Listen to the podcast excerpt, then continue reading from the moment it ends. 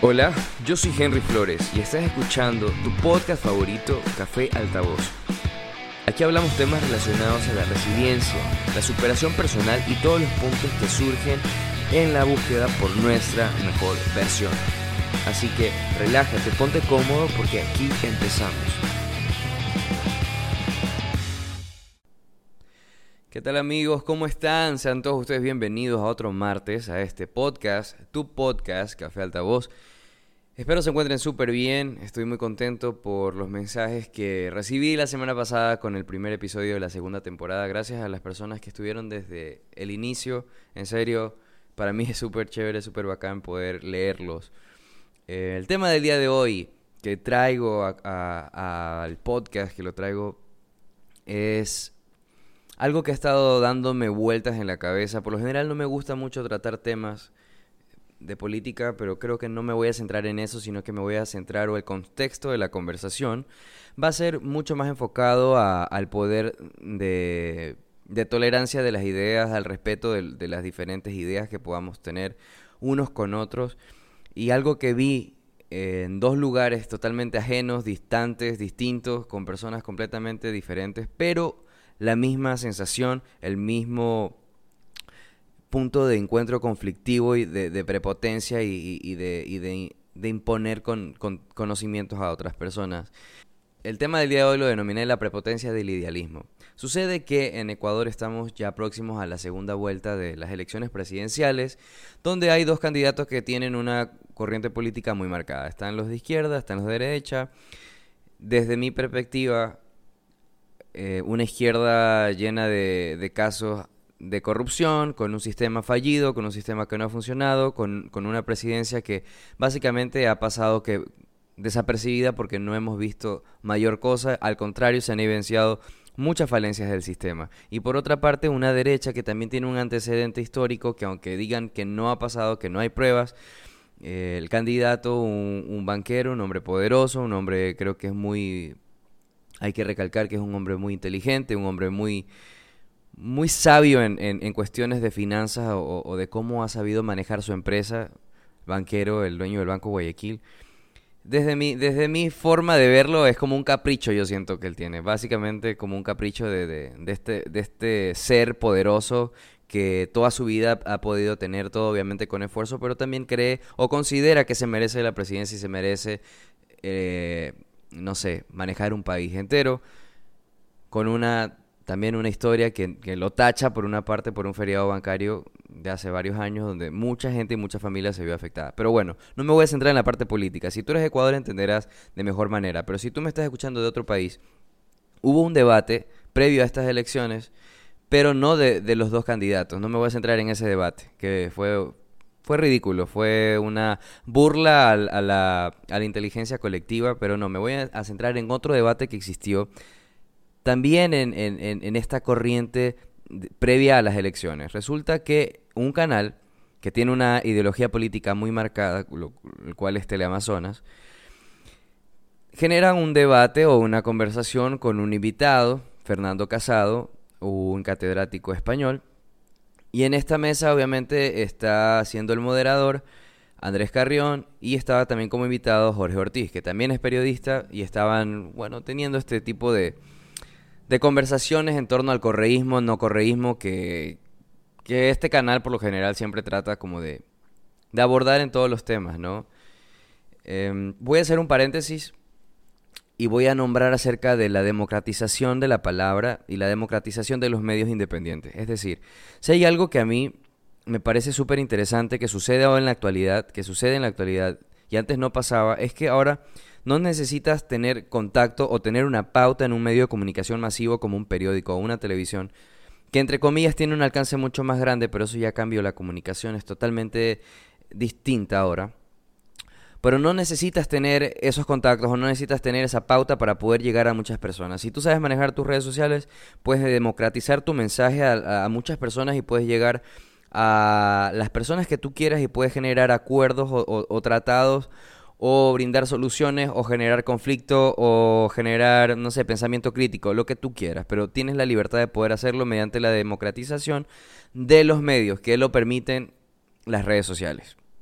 Entonces, regresando al punto de este debate, ¿por qué lo traigo? Porque vi algo parecido en México. Lo que pasó en Ecuador me parece, no sé, como, como, como un, un ejemplo vivo de del idealismo, ¿no? Por eso lo pongo, la prepotencia del idealismo.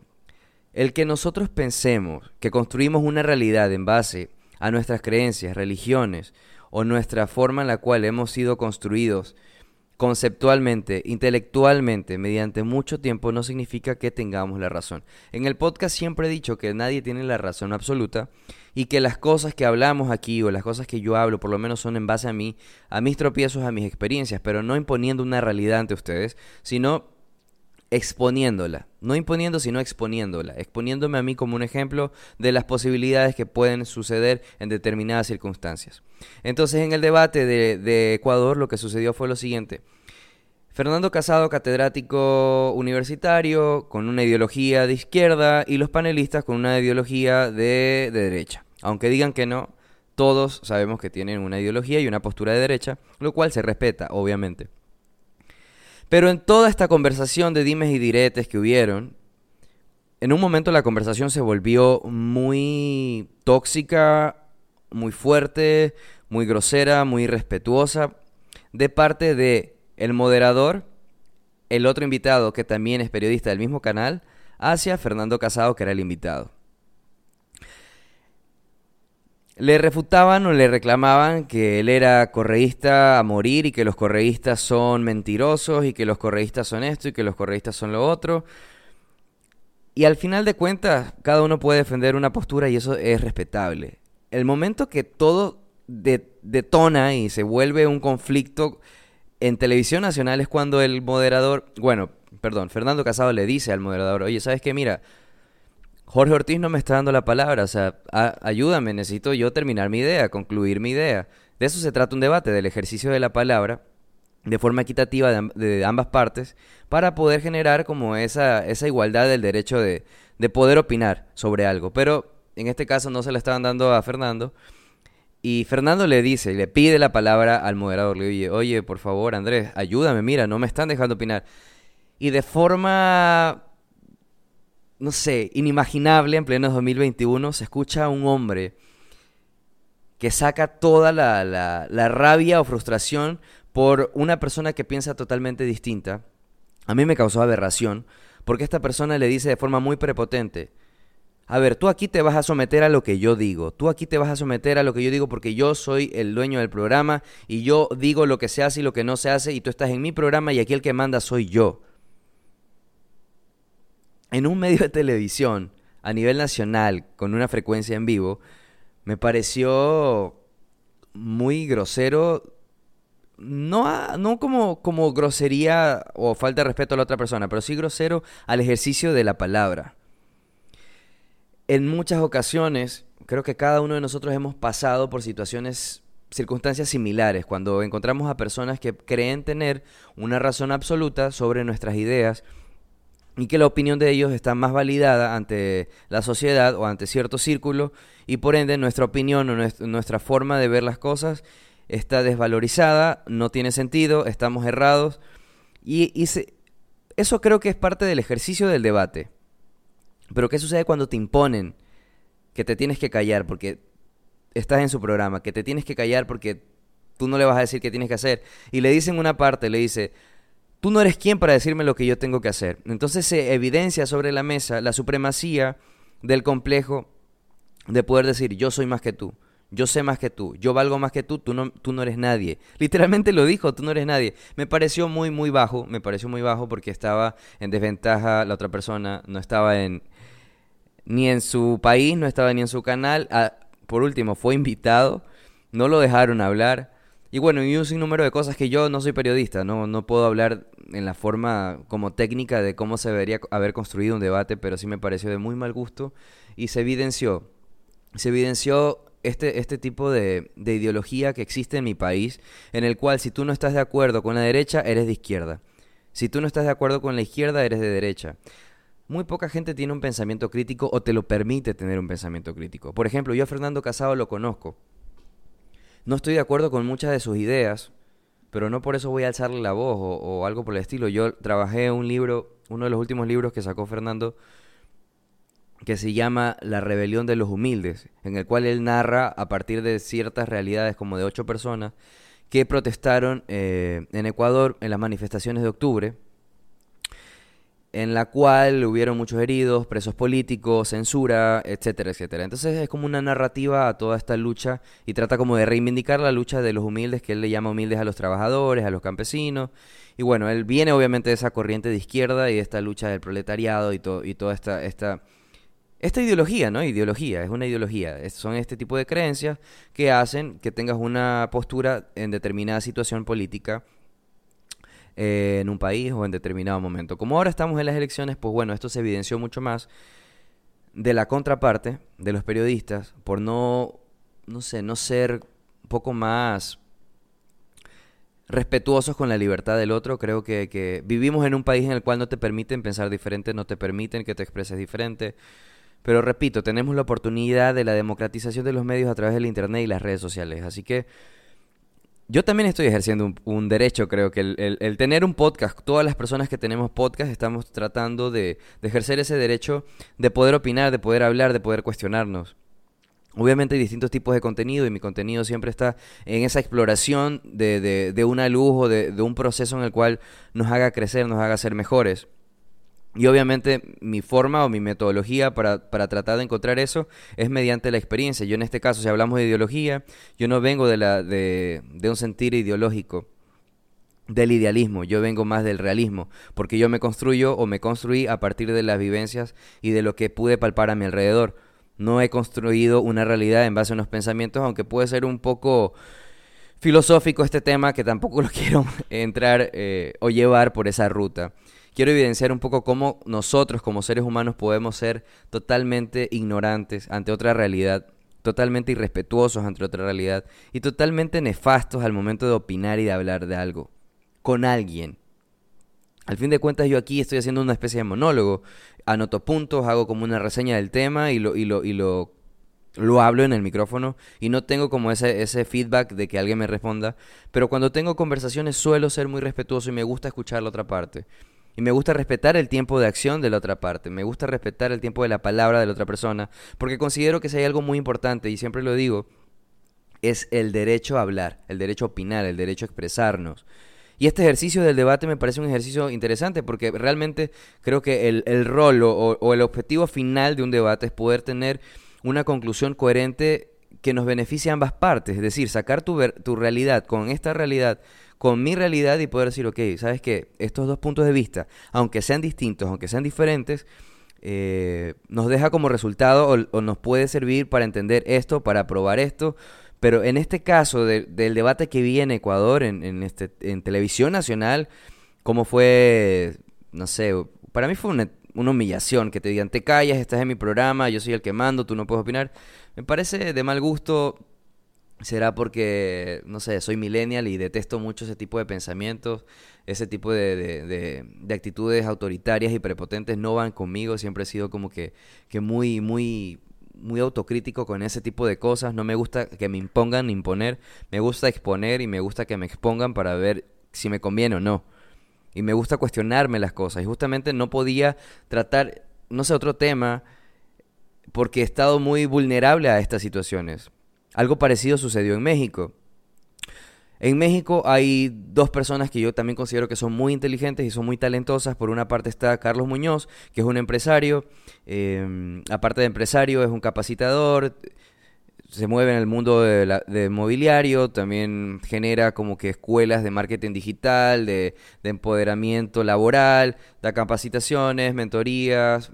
Bueno, y produce mucho contenido en redes sociales. Y por otra parte también está Diego Rusarín, que es un brasileño radicado en México, diseñador, es muy famoso, un speaker muy, muy rankeado, ha, dado charlas al lado de, Barack Obama y, y, de personas muy, muy importantes. Entonces, estas dos personas tienen un encuentro, un encuentro ideológico, un encuentro de posturas. Por una parte, Carlos Muñoz eh, afirma o aprueba el capitalismo como una alternativa funcional para poder salir de la pobreza y por ende el talento humano como herramienta principal para poder lograr hacer cambios sociales, culturales, económicos y políticos. Y en la otra parte está Diego, eh, que cree que la vida debe ser mucho más justa y que el pensamiento crítico es como que el pilar para nuestra existencia, lo cual yo comparto bastante con él. Diego cree que el mundo puede ser, de, no sé, un mejor lugar para vivir si todos estamos mucho más conscientes de lo que hacemos, de, los efectos que tienen nuestras acciones, colectivas e individuales. Entonces, él tiene una empresa de design food, o sea, él diseña productos, diseña alimentos para hacer una vida mucho más sostenible. Cree en todas este, estas cuestiones de la equidad laboral, de la abolición del capitalismo, de del populismo de las redes sociales. Entonces se enfrentan dos, dos posturas completamente distintas y me pareció súper interesante el debate, súper interesante el debate, pero también me pareció demasiado desgarrador la forma en la cual dos personas se sientan frente a frente para defender una, una idea. Ambos defienden distintas ideas. Por una parte, Carlos Muñoz estaba más en la parte de la practicidad y le, y le refuta y le dice, no, pero a mí no me, no me hables de ideología, porque con la ideología yo no hago nada, me puedo pasar un día entero pensando y pensando y pensando analizando, haciendo mapas conceptuales, pensando que por qué la vida es así, que por qué está el sistema financiero de esta forma, por qué la moneda se devalúa, por qué este mercado tiene más ingresos, por qué este acá no.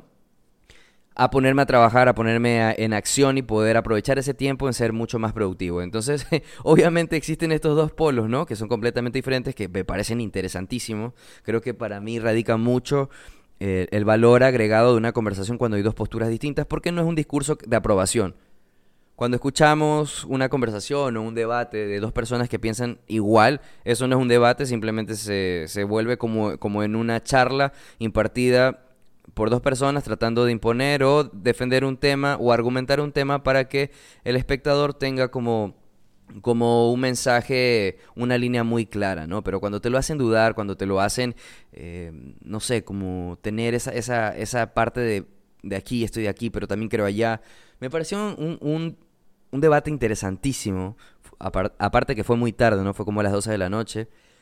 Pero un momento ya todo se rompió. Se rompió la lógica, la cordura y el respeto. Y Carlos Muñoz le dice, ¿sabes qué? Diego, a mí me parece que tu contenido es mediocre. Que tú pudieras hacer algo mejor. Que pudieras tener una comunidad mucho mejor. Y no estar hablando ahí con tus moderadores, con, tus con, tus, con tus jovencitos. Entonces cuando analizas la frase de, de podrías tener un contenido mejor, no tan mediocre, una es una falta de respeto. Porque lo que siempre hablamos, de, bueno, en temas anteriores hemos hablado acerca del éxito, que el éxito es subjetivo. Lo que el éxito significa para Carlos Muñoz no va a significar igual para Diego, como mi éxito es distinto. Y eso lo hablaba con una amiga. Yo le digo, yo me siento ahora un hombre exitoso porque estoy consiguiendo las cosas que siempre quise. Trabajar para otros países, tener proyectos de marca, generar marcas en otros lados. Y eso para mí me hace sentir dichoso. A pequeña o gran escala eso puede ser medible, obviamente, pero yo no estoy en plan de comparación, estoy viviendo mi realidad y me siento dichoso, me siento, eh, no sé, no bendecido, pero, pero sí me siento muy bien, me siento muy feliz de poder lograr eso que alguna vez quise. Pero no significa que mi éxito debe imponerse sobre lo sobre otras personas y decir, no, tú no eres exitoso porque no estás teniendo trabajo para Italia o para Francia. Yo no me puedo parar al lado de otro diseñador y decir, no, yo soy mejor porque yo tengo eh, trabajo para Estados Unidos constantemente. No creo que va por ahí. Quizás nosotros en nuestra cabeza nos podemos idealizar cosas y podemos creer cosas, pero por lo menos mi, mi matriz productiva es creer en mí, cuestionarme a mí, tratarme mal a mí, exigirme más a mí, mejorar a mí. Y cuando yo aprendí o he aprendido esto, ok, poder contar historias y decir, ¿saben qué? Me pasó esto, les cuento, les cuento, les cuento, pero no decir, tienen que hacerlo así. Entonces, en un momento de la conversación, todo, todo, todo salió del contexto. Carlos Muñoz le dice a Diego, es más, te voy a decir algo, el día que yo me muera, el día que yo me muera van a haber un millón de personas en mi funeral. Carlos Muñoz le dice eso. Y es más, cada una de esas personas le va a dejar un dólar a mis hijos. ¿Sabes por qué? Porque en vida, mientras yo, en lugar de estar pensando, idealizando, mortificándome, pensando que el mundo es muy injusto, yo estoy trabajando.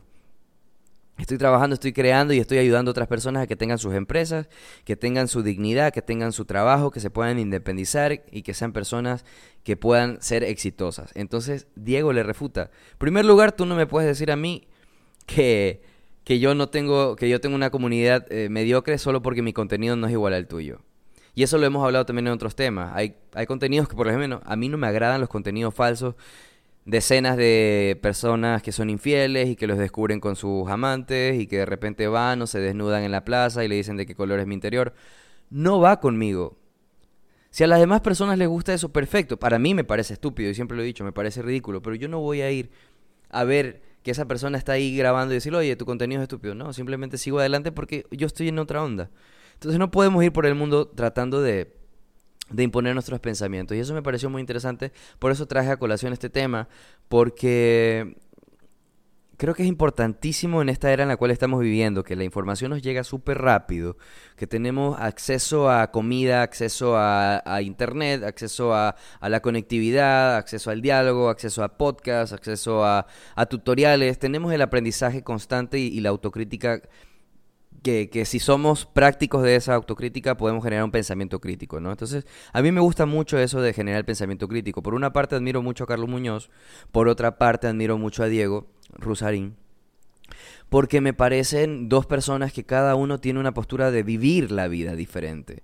Carlos da capacitaciones, es más capitalista, le gusta el lujo, le gusta el exceso, es egocéntrico, pero ha sacado a su familia o tiene el amor por su familia en determinadas cosas que lo han llevado a, a poder darle cierta comodidad. Y por otra parte, eh, Diego Rusarín tiene otra historia, tiene un hijo con, con déficits eh, cognitivos y, neuronales y sensoriales, que obviamente a él lo han hecho vivir otra realidad. Por eso yo creo mucho, eh, no en el idealismo, sino en el realismo, porque el realismo práctico es el que te ayuda quizás a, como que plantarte un poco con los pies en la tierra y poder decir, ok, mi construcción personal, mi construcción profesional, mi construcción como, como pareja, mi construcción como hijo va a ser en base a mis experiencias vividas.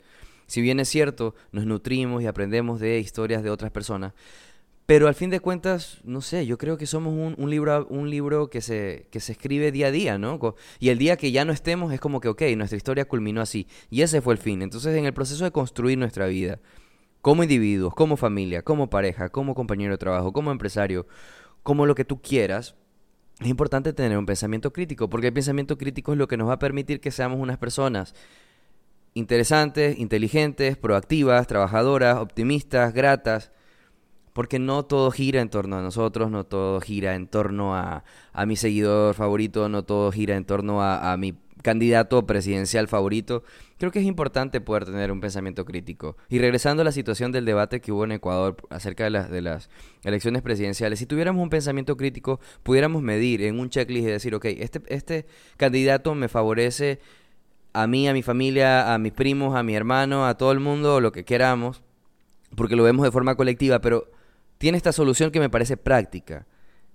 Y el otro me parece que también tiene esta solución que me parece práctica, pero no le creo.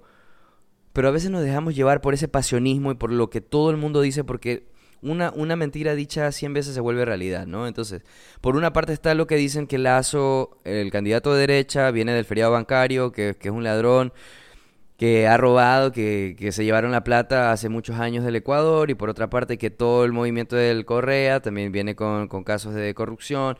Y yo creo que el poder corrompe, si me preguntan a mí ya como siendo un poco la conclusión de todo esto, yo creo que el poder corrompe, si hablamos de forma política yo no creo en los políticos, no creo en un poder central, no creo en, en, designar a alguien para que me gobierne, no creo en eso, pero creo que también debe existir un control o unos acuerdos en los cuales se establezcan ciertas cosas que entre comillas es lo que se conoce como sociedad, ¿no? Que vivimos eh, regidos por conductas o, leyes que nos hacen tener, entre paréntesis, una convivencia mucho más tolerable, una convivencia digna de, de poder conllevarla unos a otros. Y no sé, por otra parte está la parte económica, hay gente que cree que el capitalismo es la solución, hay gente que, cree que no es. Si me preguntan, sería hipócrita si digo que no creo en el capitalismo. Creo que el capitalismo es bueno en cierta medida, creo que es malo en cierta medida, pero es por eso, porque me cuestiono las cosas. El ejercicio de pensar, de, de alguna vez lo dije, de estresarte. Los que estamos constantemente en búsqueda de cosas, de, de, de mejorar, sufrimos este proceso del estrés, el proceso de la ansiedad, el proceso de, de la preocupación, porque estás consciente de lo que estás viviendo, pero cuando somos un poco más nihilistas o cuando somos personas que no nos interesa mucho como lo que está sucediendo y tratamos de ver las cosas, solo lo, lo bonito, lo cual es muy bueno, pero te olvidas de las otras cosas que están sucediendo y que tú también puedes contribuir a solucionar.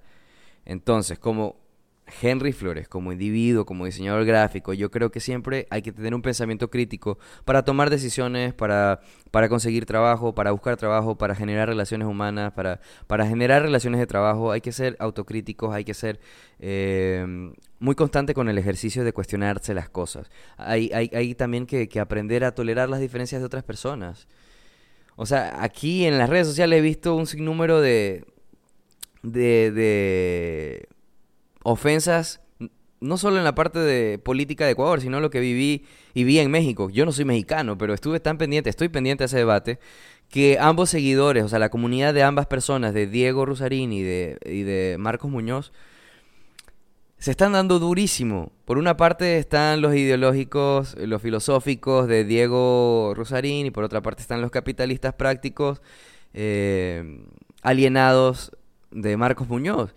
Y si me preguntan, yo, yo, yo aprecio ambos movimientos y tengo algo a favor de, de alguno de ellos y tengo algo a favor de, en contra de ellos, porque no sigo una corriente, no sigo un, un caudal de algo porque sí. Me lo cuestiono bastante y hay momentos en los cuales no quiero consumir el, el contenido de uno y hay otro momento en el que no quiero consumir el contenido de otro, porque en ese ejercicio de cuestionarnos las cosas creo que encontramos las riquezas.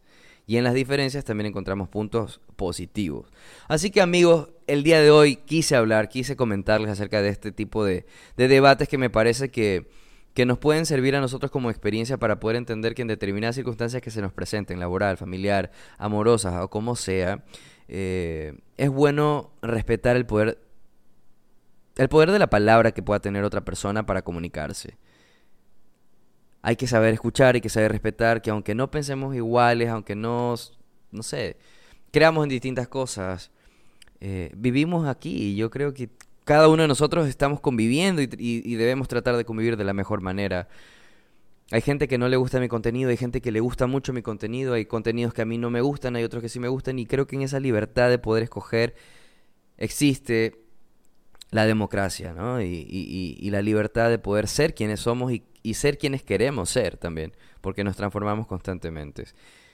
No creo que sea consejo, pero sí creo que sería un buen hack, un buen hack de, de martes poder tomar cualquier conversación como un aprendizaje, no absorber la opinión de otras personas como realidad, pero sí cuestionarla porque podemos encontrar cosas muy, muy valederas y muy ricas en la opinión de otra persona que quizás puntos de vista que quizás no hemos visto jamás. Y eso nos ayuda a crecer, y eso nos ayuda a mejorar, y eso nos ayuda a expandir nuestro pensamiento, a expandir nuestros conocimientos, a expandir nuestro intelecto y a expandir nuestra tolerancia y nuestro respeto. Y creo que mientras más respetuosos podamos ser unos con otros, mejor nos va a ir en todos los sentidos.